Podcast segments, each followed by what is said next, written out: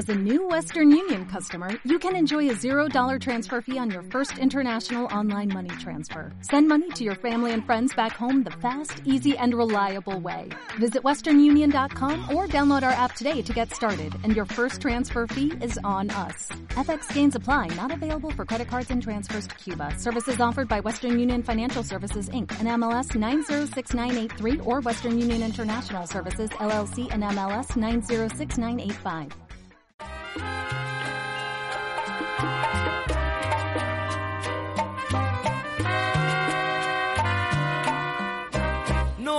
Querer ni que te quieran, no es besar ni que te bese, sin para querer con sinceridad. Hay que tener psicología. Buenos días, bienvenidos y bienvenidas al espacio de psicología de LGN Radio Psicológicamente. Aquí nos vemos ahora los lunes a las 11 de la mañana y en esta ocasión desde la cercanía eh, bueno, dada la cercanía del decimosexto aniversario del fatídico 11M, vamos a dedicar el programa a las víctimas del terrorismo. Para ello contamos con dos profesoras de psicología de la Universidad Complutense de Madrid y psicólogas sanitarias especializadas en este tema. Ellas son Clara Gesteira y Noelia Morán. Hola, buenos días, Clara y Noelia. Hola, buenos días. Hola, buenos días. Muchas gracias a las dos por estar hoy con nosotros en directo. Gracias a vosotros por habernos invitado. Bueno, como decía, habéis trabajado ambas con víctimas de atentados terroristas, tanto llevando a cabo investigaciones como haciendo eh, psicoterapia con ellos. Eh, ¿Por qué elegisteis cada una dedicaros a este tema en concreto? Empieza Clara si quieres, por ejemplo. Bueno, eh, nos decidimos a, empezar con este tema un poco por la investigación. ¿no? Nosotros formamos parte de un equipo de investigación de, la facultad y mm, estábamos eh, como estudiantes haciendo el doctorado y empezamos a, meternos en este, en este mundo porque nos interesaba. Es verdad que cuando ocurrió el 11 de marzo nosotros éramos estudiantes de psicología, después fuimos las dos eh, residentes en la clínica de psicología y la clínica de psicología de hecho tuvo un papel muy importante en la atención a las víctimas del 11 de marzo porque hizo todo un operativo de eh, de, atención y además se hizo una guía de primeros auxilios para las víctimas que todavía creo que está por ahí en la, web de la, de universidad. Entonces siempre hemos estado en contacto con eso, especialmente a, eh, a, partir de los atentados del 11 de marzo y luego empezamos un poco por la parte de investigación y al ser una investigación clínica eso también nos permitió empezar con la clínica, con las, con las víctimas del, terrorismo. Sí, eso es. Yo estoy de acuerdo con lo que plantea Clara. Efectivamente, empezamos eh, dentro de este trabajo más por, con, un afán investigador, ¿no? Intentando ver, pues, de alguna manera qué es lo que les ocurre a las víctimas, qué es lo que les ocurre mucho tiempo después de haber vivido incluso sus atentados terroristas y todo ello con el fin de conocer un poco más cuáles son sus dificultades, sus problemas y a partir de ahí poder incluso eh, generar toda una serie de protocolos de, intervención, de tratamientos psicológicos con el fin de ayudarlas. Ese era nuestro objetivo. Es decir, empezamos desde la investigación, pero creo que al final el trabajo clínico es algo que a las dos nos apasiona, nos gusta trabajar con este colectivo. Consideramos además que son personas que necesitan mucha ayuda y ese es un poco el, área de trabajo en el que nos estamos ahora mismo desarrollando. ¿Colaboráis con la Asociación de Víctimas del Terrorismo de alguna manera?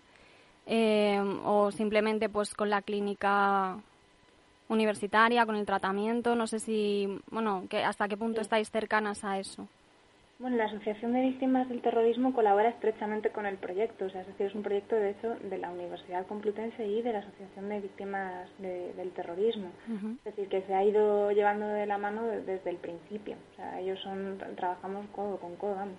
Sí, sí, eso es. Hay una colaboración, como decía Clara, muy, muy estrecha, en la que nosotros al final incluso nos desplazamos eh, semanalmente hasta la sede de la, de la Asociación de Víctimas de Terrorismo, colaboramos con ellos en, diferentes actividades y al fin y al cabo lo que tratamos es justo entre la asociación y la universidad de desarrollar este, este proyecto.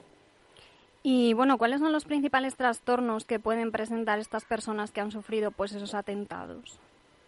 Bueno, pues eh, como es lógico, el, trastorno más prevalente es el trastorno por estrés postraumático, eh, pero es un trastorno que normalmente ocurre de manera comórbida a, la vez que otros, ¿no?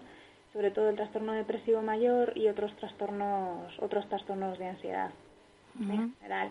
Pero bueno, sí, también de hecho hay personas que no tienen por qué tener un trastorno por estrés postraumático, pueden tener una depresión o pueden tener otro trastorno de ansiedad, pero bueno, sí, es el trastorno, es el trastorno más prevalente de todos los que nosotros hemos, hemos visto. ¿Y cómo lo tratáis? ¿Qué tipo de métodos o técnicas psicológicas soléis emplear para tratarlo? Eh, trabajamos en este caso desde, desde un abordaje psicológico en el cual trabajamos tanto con técnicas que van dirigidas a la regulación de sus emociones, a que aprendan en primer lugar a, a, entender cuáles son los síntomas o los diferentes problemas que tienen, incluso muchos años después de haber vivido los atentados. Trabajamos, como decía antes, en esa regulación emocional, es decir, al final son personas que muchas veces eh, sufren mucho por, porque hay mucha ansiedad, hay mucha hiperactivación, hay un bajo estado de ánimo, entonces ayudamos a regular esas emociones. Trabajamos también eh, sobre las creencias, en este caso, sobre aspectos que tienen más que ver con cómo el atentado ha cambiado sus, su forma de ver el mundo. ¿no? Un atentado supone al, final, al fin y al cabo un antes y un después en la vida de una persona, en la cual la persona incluso puede cambiar sus ideas sobre la seguridad, sobre el, el, la confianza o desconfianza que tiene hacia los demás. Entonces es necesario trabajar sobre eso. Trabajamos también sobre la culpa.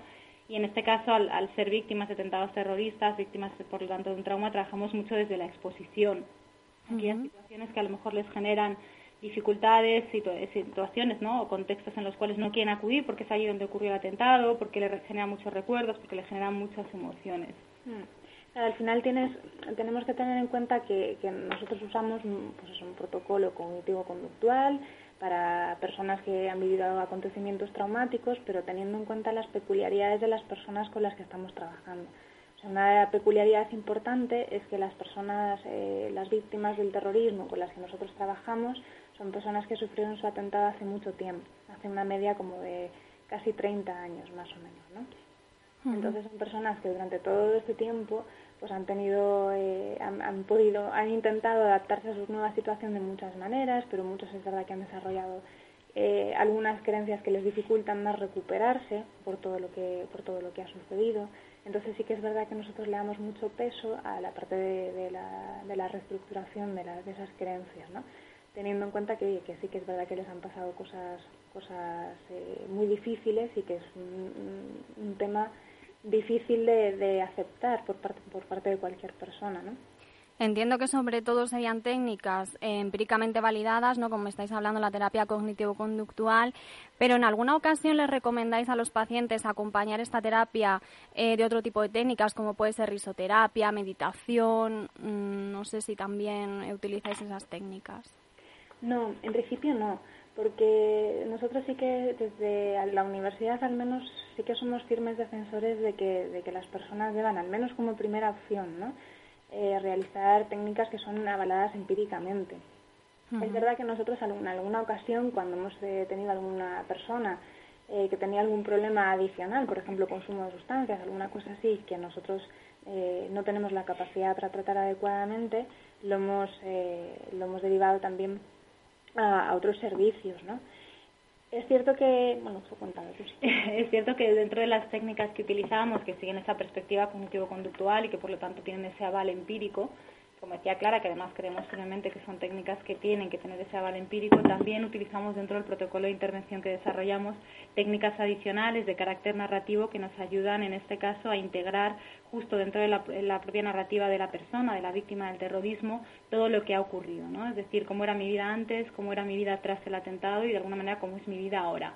Cierto que ese tipo de técnicas, las añadimos al final de la intervención, nos ayudan mucho a generar esa narrativa un poco diferente ¿no? a la que pueden tener al principio, una narrativa más orientada pues a, encontrarse mejor, a, a, llevar mejor todo lo que les ha ocurrido dentro del atentado, a entender que el atentado siempre les va a hacer sufrir, porque evidentemente les hace sufrir, pero que de alguna manera puedan integrarlo dentro de su propia historia. Claro, y a, bueno, aunque no lo hagáis vosotras porque eh, sois psicólogas, pero bueno, siempre está bien, ¿no? Si quieren acudir quizá pues realizar yoga o alguna otra cosa que les dé un poco de calma como, como eh, complemento, ¿no? No estaría mal quizá. Bueno, yo creo que, que cada persona debe poder hacer lo que, lo que, lo que le genere mayor bienestar, ¿no? Y en el sentido de si, si hay algo que esa persona encuentra que le, que le produce satisfacción, que le, que le calma, como tú dices, pues eso está bien, pero yo lo separaría quizás eh, como claramente, ¿no? Una cosa es una intervención psicológica llevada a cabo para solucionar nuestra, eh, para digamos que intentar mejorar una serie de trastornos psicológicos que tiene que estar empíricamente avalada y otras son otras cosas que las personas quieran hacer en su libertad en, otro, marco, claro que Como un hobby, ¿no? Lo que, lo que sí, de hecho hay parte, mira, hay parte de, la intervención que también se basa un poco en eso, porque eh, las personas que, como te he dicho antes, con las que tratamos, muchas tienen sintomatología depresiva, ¿no? De hecho, muchas veces, incluso, por ejemplo, los familiares de, fallecidos, y que es un perfil un poquito más diferente, la depresión es puede ser un trastorno más prevalente que incluso el estrés postraumático. Entonces, una de las primeras cosas de las que se trata es de que ellos estén de, subir el estado de ánimo lo, máximo posible, porque sin un estado de ánimo adecuado, pues tú no puedes trabajar, meterte en otras cosas más difíciles, como por ejemplo la exposición al, al propio trauma. Entonces, en ese momento, pues sí se habla de muchas eh, actividades que la gente pueda, quiera hacer, eh, bueno, pues activación conductual, planificación de actividades agradables, que, a cada, que para cada persona son diferentes. Entonces, en ese marco, pues sí, pueden hacer cualquier cosa que a ellos les, les venga bien, ¿no? Pero es un poco dentro de, esa, de ese marco que te digo, ese contexto de una intervención que está planificada porque está basada en otras eh, técnicas empíricamente avaladas para personas que han sufrido acontecimientos traumáticos, claro. Claro, yo creo que habéis dicho algo muy importante, que no solamente atendéis a las propias víctimas, sino también familiares, amigos. Eh, supongo que se da mucho también, ¿no? Pensamos en las víctimas, pero todo su entorno se ve muy afectado también. Sí, eso es. De hecho, eh, cuando hablamos de, de las víctimas de terrorismo tenemos que diferenciar o hablar más de víctimas que son directas, es decir, víctimas que han estado involucradas activamente y directamente dentro del atentado terrorista, pero luego también tenemos que hablar de las víctimas indirectas, que justo es todo el contexto. Eh, los familiares, personas cercanas a las víctimas de terrorismo que evidentemente sufren mucho y también presentan mucha, mucha problemática, muchas dificultades psicológicas a las que es necesario atender sobre todo porque es cierto que evidentemente trabajar con las víctimas directas es necesario, pero trabajar con su contexto también puede ayudar incluso a las víctimas directas que a veces no solo sufren por ellas, sino que sufren por también todo lo que les puede generar a sus familiares al haber pasado por esos atentados. Entonces sí, efectivamente trabajamos con víctimas directas y sus familiares. Mm. Familiares de fallecidos y familiares de heridos. Y una pregunta que supongo se estarán haciendo muchos oyentes. ¿Se puede vivir un atentado terrorista incluso en primera persona y no desarrollar ninguna psicopatología? Sí, sí se puede. De hecho, eh, la mayoría de las personas eh, son resilientes, que se dice, ¿no? Resiliente quiere decir que eres capaz de adaptarte, más o menos después de un tiempo, con mucha dificultad, con sufrimiento, por supuesto, porque esto no es trivial en ningún caso, pero puedes adaptarte a la nueva, a la nueva situación. Incluso hay algunas personas que desarrollan lo que se llama un crecimiento postraumático, en el que además aprenden una serie de lecciones y demás. Pero bueno, esto digamos que es un perfil más minoritario, el de este crecimiento postraumático. Pero sí, la resiliencia es algo, es algo común. Yo creo que también es importante lanzar ese mensaje de que, de que aunque un porcentaje significativo de las personas se puedan encontrar mal y puedan desarrollar trastornos psicológicos, en realidad la mayoría de la gente no desarrolla trastornos psicológicos. Puede tener sintomatología, pues una serie de reacciones al principio que son normales, aunque no por ello dejan de ser eh, muy complicadas de pasar, pero no, no desarrollan, no desarrollan sintomatología. Gracias a Dios, pues esa, esa respuesta de resiliencia es algo que ocurre y es algo que ocurre bastante. Eh, bueno, una vez que sí que se ha desarrollado, que es una opción, eh, se suele decir mucho la frase el tiempo lo cura todo. ¿Se cumple con estas personas o veis que pacientes que han sufrido, por ejemplo, el 11M, que hace ya 16 años, eh, a día de hoy siguen sin superarlo o al menos no por completo? Pues fíjate, yo creo que frente a esa idea que, que tenemos todos, yo creo, en la cabeza, ¿no? De forma intuitiva de que el tiempo lo cura todo, creo que en las víctimas de terrorismo no se cumple. De hecho, como antes decía Clara, nosotros trabajamos con, con víctimas de terrorismo que tienen en la actualidad diferentes problemas psicológicos, estrés postraumático, depresión, otros problemas de ansiedad, y que sus atentados han pasado pues hace unos 20, 30 o incluso 40 años, ¿no? Es decir, a veces puede parecer que a medida que dejamos pasar el tiempo las cosas van a mejorar, pero en el caso de las víctimas del terrorismo no es así. Mm. Quizá en este caso por las particularidades del terrorismo, por la pérdida que supone en este caso vivir un atentado terrorista, por también pues, por el contexto social en el que han tenido que vivir muchas víctimas de terrorismo, el que ahora vivimos en una sociedad en la que se apoya mucho a las víctimas, pero esto antes no sucedía de la misma manera, no tenían ese apoyo al final es cierto que nos encontramos que víctimas de hace 20, 30 años de atentados terroristas de ETA, por ejemplo en País Vasco, siguen teniendo sintomatología o psicopatología activa Y lo mismo con víctimas del 11M, que así es cierto que ha pasado ya 16 años y que aún así en el presente continúan teniendo esa, esa psicopatología. Bueno, quería preguntaros también acerca de un par de investigaciones en las que habéis participado en relación a este tema y que a mí personalmente me han llamado especialmente la atención. Eh, en primer lugar, una investigación de José Manuel Sánchez Marqueses y Jesús San del año 2018, que me ha facilitado Clara en este caso, y en ella se ha estudiado la relación entre los síntomas del trastorno de estrés postraumático y las dimensiones de personalidad del modelo de los cinco grandes, que serían, bueno, lo voy a explicar un poquito para los oyentes, neuroticismo, que es esa tendencia a la preocupación excesiva, extraversión, que sería pues ser capaz de abrirse a los demás, facilidad para relacionarse, eh, la apertura a la experiencia, que es el gusto por probar cosas nuevas, amabilidad y responsabilidad, que yo creo que esas las entendemos bien. Eh, ¿Pueden ciertos rasgos de personalidad predisponernos al trauma o protegernos de él? Bueno, a ver, yo creo que yo creo que, mm, es importante tener en cuenta eh, que ninguna persona desarrolla psicopatología por una única causa, ¿no? siempre que una persona eh, tiene algún problema psicológico, eso ocurre por, por muchos motivos.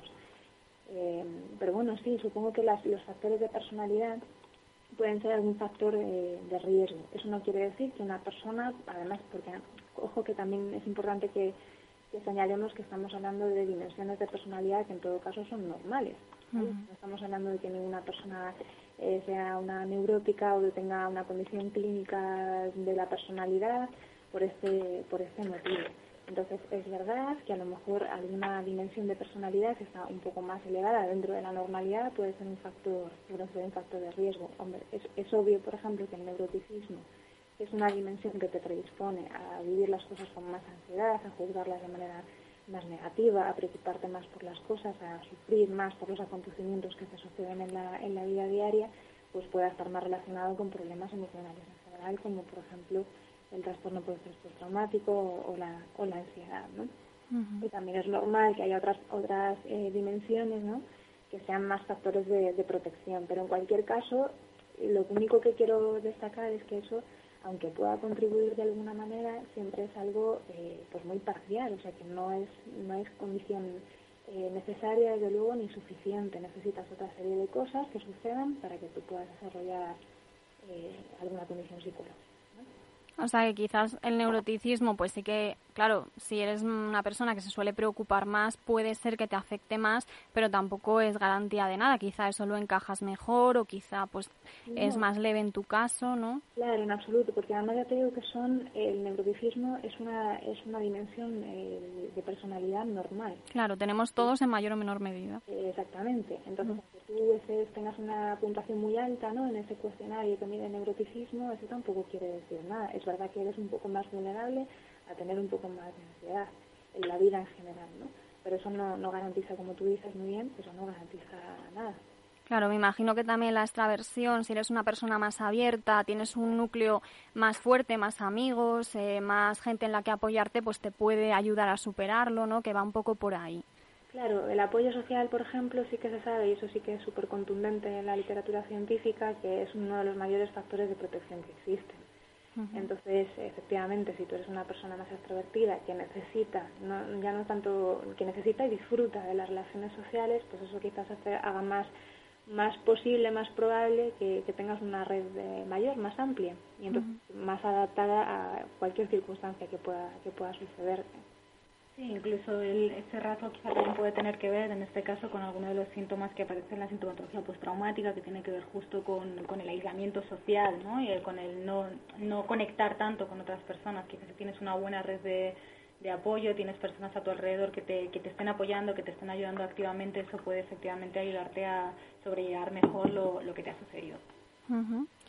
Bueno, y pasando a otra investigación que también me ha resultado muy interesante, otro estudio que habéis llevado a cabo junto a otros compañeros en 2018 también, sobre las posibles consecuencias negativas del terrorismo en la salud de sus víctimas. Concretamente habéis investigado el consumo de tabaco y la relación con la sintomatología emocional, la disfuncionalidad y la exposición al atentado. Es decir, que si después del atentado pues eh, fuman más, ¿no? Tienen mayor eh, tendencia a este hábito nocivo. ¿Encontrasteis resultados significativos en este estudio? Eh, pues en este caso lo que encontramos dentro de este estudio es que es cierto que un porcentaje de víctimas, eh, un porcentaje bueno que, está que ronda el 10%, tampoco un porcentaje demasiado grande, pero bueno puede ser significativo en esta población, sí empezó a fumar tras sufrir en este caso el, el atentado, lo que de alguna manera nos plantea que bueno puede existir algún tipo de dificultad en, en las víctimas de terrorismo relacionado pues con esa ansiedad, ese malestar que sienten que les haga utilizar de alguna manera el tabaco como una manera de controlar, en este caso, eh, pues quizás sus síntomas. Ahora bien, es cierto que esos resultados fueron parciales porque no encontramos que a largo plazo se relacionara mucho con la sintomatología de estrés postraumático, que tampoco se relacionaba con la ansiedad o con la depresión, ni al fin y al cabo con el grado de, de pérdida de calidad de vida de esas personas. Si encontramos que había personas que fumaban más, eso nos hacía plantearnos hipótesis de por qué esas personas comenzaban a fumar tras atentados, quizá como una forma más de, regular sus emociones, pero no encontramos esa relación clara en este caso o, o con esa capacidad para predecir o de alguna manera para eh, hacer más visible la sintomatología postraumática o depresiva. Es un estudio, es un estudio tentativo, o sea, es verdad que se ve una mayor prevalencia, pero tampoco se señalan causas exactas no hay una correlación con la sintomatología. Entonces puede tener que ver, pero los resultados no son concluyentes a ese, a ese respecto. ¿Y concuerda esto con vuestra experiencia profesional o sí que habéis visto que después del atentado quizá las personas empiezan a desarrollar pues hábitos disfuncionales o no? Sí, es muy común además, eh, bueno, muy común, es algo que sucede en algunas ocasiones el consumo de sustancias, no solamente tabaco, sino también otro tipo de, fármacos o, de, otro tipo de drogas, es algo que puede, que puede ocurrir, no le pasa a todo el mundo, pero sí que hay un porcentaje significativo de las personas que empiezan a, a, a consumir sustancias, ¿no? como también mecanismo de afrontamiento de las cosas que les están sucediendo y del sufrimiento que están, que están teniendo. Y sí que es verdad que, que las personas que sufren este tipo de, de, situaciones traumáticas y después desarrollan una psicopatología y demás, pues tienden menos al autocuidado, eso es cierto. O sea, se, digamos, aparte de que se aíslan mucho más, no tienen relaciones con otras, con otras personas y es verdad que se cuidan, se cuidan menos. Están alerta de cosas que les puedan pasar, pero a lo mejor no están tan alerta de riesgos propios de la salud. Uh -huh. Eso sí que es verdad que a lo mejor la experiencia clínica sí que lo, sí. Sí que lo hemos visto más. Y bueno, para terminar, eh, me gustaría hablar un poquito de política, no de política así como tal, pero sí que es cierto que el tema de las víctimas del terrorismo está muy politizado, suele salir mucho en debates políticos. No sé si vosotras desde vuestra perspectiva profesional creéis que esto es algo positivo o negativo y cómo puede afectar a las víctimas y a los allegados. Bueno, creo que, en este caso eh, a, a, ver, a las víctimas siempre les puede afectar el que están siempre en el, en el debate político. Yo creo que al final las víctimas necesitan más un apoyo del conjunto de la sociedad constante, ¿de acuerdo? Es decir, que, que sea esté presente desde el momento en el que viven los atentados hasta que, bueno, se van recuperando, van recuperando su vida de alguna manera y siempre que sale con un, eh, con una, dentro de una tertulia, un, o con un ánimo político, es cierto que a las víctimas les puede afectar, pero al fin y al cabo porque hay determinadas, eh, determinados enfoques ¿no? que se hacen desde la política sobre el terrorismo que pueden no ayudarles, que yo creo que alejan el debate, en este caso el apoyo a las víctimas, de las ayudas que necesitan las víctimas hacia otro terreno que quizá les hace sufrir, como es en este caso la política. ¿no? Al final quizá el mejor apoyo, el mejor abordaje que podemos hacer con víctimas de terrorismo es no olvidarlas, estar presentes en la sociedad, tratar de ayudarles en la medida de lo posible, pero sin que eso se lleve a, a, un, a un debate, en este caso político. Claro, yo creo que es inevitable, o sea, al final que el que la política se mezcle con, con la problemática es que es, es, inevitable, porque al fin y al cabo el terrorismo es un problema político. Un atentado terrorista se comete para que, eh, utilizando a determinadas víctimas como medios, tú puedas conseguir de, de determinados fines. Al final de lo que se trata es de que es generar terror en la, en la sociedad, ¿no? Y además muchas de las víctimas, sobre todo de ETA, que nosotros hemos visto, pues eran policías, eran guardias civiles, eran personas que estaban, pues eso, eh, vinculadas a esa idea de nación, de España y demás. O sea, es inevitable que todas estas cosas eh, se, que esté relacionado. De hecho, la, en la terapia, estos temas sobre política, es que es algo que no, no, pones, no te pones a discutir de política con la persona que tienes enfrente, pero sí que tienes que tener en cuenta que todas las cosas que tienen que ver con la política a esa persona le afectan personalmente, no como al resto de nosotros que nos afectan, bueno, pues más o menos, ¿no? Uh -huh. Pero a las personas les afectan les afectan muy directamente. Y es verdad que en muchos casos les hace mucho daño, ¿no? Eh, y yo creo que también hay que ser, hay que ser sensible, sensible con eso. Yo creo, efectivamente, como dice Noelia, que políticas aparte, lo importante sería que las víctimas encontraran ese apoyo social ¿no? que, siempre demandan, porque además es que eh, lo piden y además es que a ellas les, eh, les gratifica, ¿no? Nunca les va a compensar por todo lo que les ha pasado, pero por lo menos les gratifica. Ellos siempre dicen memoria, dicen justicia, dicen una serie de cosas que yo creo que son eh, peticiones peticiones justas, ¿no? y, bueno, es un poco por lo que ellas luchan de todas maneras, ¿no? Más allá de la política, ellas piden eh, que se recuerde lo que, es, que lo que ha sucedido, el relato de lo que, que se tenga en cuenta su relato de lo que de lo que ha, eh, de lo que ha sucedido y que se haga justicia con ellas, que yo creo que es una petición justa. Eh, bueno, me, me asalta una última duda, perdonadme, pero es que justo estamos hablando de dos, eh, dos casos, ¿no? Por un lado serían las víctimas de ETA y por el otro lado eh, del 11M. Y bueno, quizá las víctimas de ETA sí que es como más, bueno, pues digamos que van a hacer daño a esa persona en concreto, pero el 11M fue más fortuito, ¿no? Fue pues estar en el momento equivocado, en el lugar equivocado, como mucha gente lo ve. Eh, no sé qué cuesta más de superar, si que hayan atentado directamente contra tu persona o que haya sido algo totalmente accidental. Bueno, ahí yo te haría un matiz. Es verdad que, que, a ver, las víctimas de ETA muchas veces, como tú, como tú has señalado, eran personas que por su trabajo y lo que sea estaban vinculadas a una idea de nación contra la que se quería luchar, ¿no? Por eso eran muchas veces guardias civiles, eran policías, eran militares. Sí, bueno, en ocasiones también eran, sí, que no siempre era... Pero no siempre. Yo creo que es importante también recordar que, bueno, para empezar, que aunque fueras, em, de alguna manera estuvieras vinculada a eso, tú como víctima nunca eres el último fin.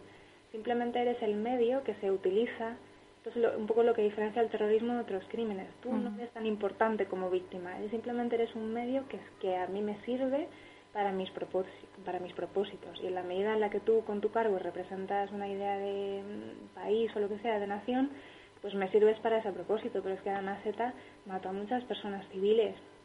Ha habido atentados muy grandes, como el del Hipercor de Barcelona, por ejemplo, por ejemplo, o casas cuarteles de las que han muerto niños, en fin, la mayoría de hecho de las víctimas de ETA han sido víctimas civiles y eso es importante no, no, no dejarlo no dejarlo de lado. Es cierto, sí, el atentado al centro comercial que incluso yo creo que en ese caso pidieron perdón, ¿no? Porque como que se les había ido de las manos, si no recuerdo mal. En todo caso, una cosa muy importante que señalas, que yo creo que no hemos eh, explicado suficiente, es que eh, encontrar una, una, explicación al sinsentido que supone que atenten contra tu vida, contra la vida de alguien a quien tú quieres, es muy importante. Es decir, eh, una de las cosas que le sucede a las personas por las cuales no acaban de recuperarse es porque no encuentran una respuesta a esa pregunta del por qué y por qué a mí, ¿no? Y, cuál es el motivo de que suceda esto en la vida de una persona, porque es muy difícil de, de entender, ¿no? Entonces, eh, encontrar ese, esa respuesta que es particular para cada uno, porque a lo mejor la respuesta es simplemente mm, no hay respuesta, ¿no? a veces las cosas pasan porque porque suceden, yo qué sé, cada uno tiene que encontrar su, manera, ¿no? Pero eso es algo que en la terapia también intentamos intentamos hacer, no le sugieres la respuesta nunca a nadie, la tiene que encontrar la persona por sí misma, pero la gente se tiene que quedar tiene que encontrar una, una explicación que le deje lo más tranquila posible dentro de la barbarie que, han sufrido y el sinsentido que han, sufrido. ¿Y el hecho de que eh, el atacante muestre arrepentimiento en un momento dado puede ayudar o...?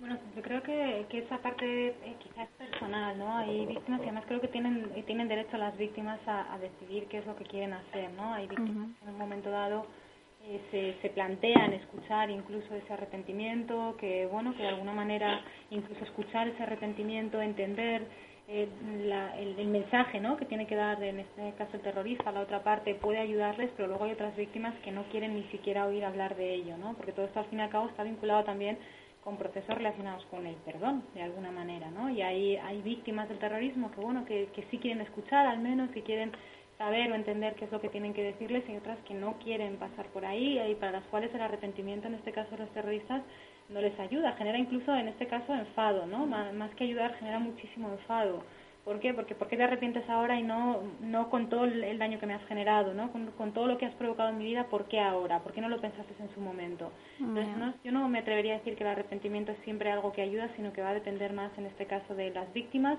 y de víctimas que estén más dispuestas a escuchar frente a otras que y tienen derecho a ello que de alguna manera no quieran saber nada de eso, no quieran ni siquiera tener ningún tipo de cercanía, ni entender, ni escuchar el arrepentimiento de las personas que les que son al fin y al cabo quienes más daño probablemente les han hecho en su vida.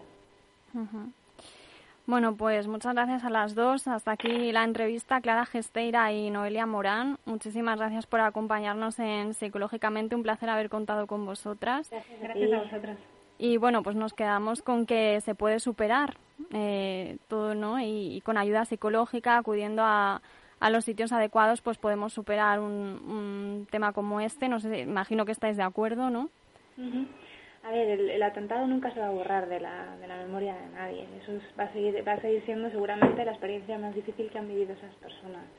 Pero se puede vivir de la mejor manera posible, sin tanto sufrimiento, pues, esa, esa es la idea. De hecho, para eso estamos aquí. Y de hecho, lo, quizás lo más gratificante para nosotros después de estos años es habernos encontrado con personas que llevan 30 años pasándolo fatal, que después de venir al tratamiento pues están mucho mejor, ¿no? En ese sentido, a pesar de que para ellos esto siempre resulte, pues eso, doloroso. Bueno, pues muchas gracias. Ahora sí, eh, nos despedimos. Clara y Noelia, muchas gracias. Muchas gracias. Hasta luego. Hasta luego. Adiós. Y bueno, antes de irnos nosotros, eh, comentar a los oyentes que el próximo día 11 de marzo a las 12 de la mañana la Asociación de Víctimas del Terrorismo ha organizado una serie de actos conmemorativos en el Bosque del Recuerdo en Madrid. También se realizarán homenajes en diferentes puntos de España, así que si alguien desea acudir, pues que sepa que esto se va a celebrar. Y aprovecho para deciros, como todos los días, mi cuenta profesional de Instagram, El Sentido del Absurdo, para que me sigáis ahí, pues si os apetece. A todos los que estáis al otro lado escuchando este espacio de psicología aquí en el EGN Radio, muchas gracias por estar ahí y hasta pronto. La maldad, los desengaños, tal vez el amor, cuando llegue al fin nos pase desapercibido. Buscar afinidad y comprensión, eso sí es saber amar. Buscar aliviar el dolor cuando duele el corazón. No es querer ni que te quieran ni que te bese, si para querer con sinceridad hay que tener psicología.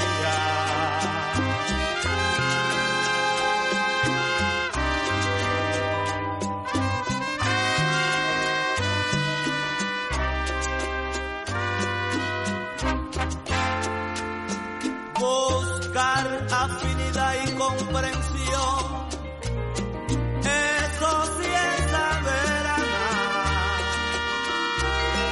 Buscar aliviar el dolor cuando duele el corazón. No, no es querer ni que te quieran. No es besar ni que te bese. Si para querer con sinceridad. Hay que tener